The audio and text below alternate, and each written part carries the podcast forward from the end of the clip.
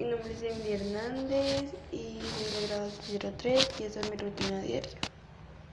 Vivo con mi abuela y con mi mamá. Mi mamá se levanta a las 6 de la mañana a trabajar y regresa a las 6 y media de la tarde. Yo me quedo con mi abuela, que me acompaña en los quehaceres de la casa.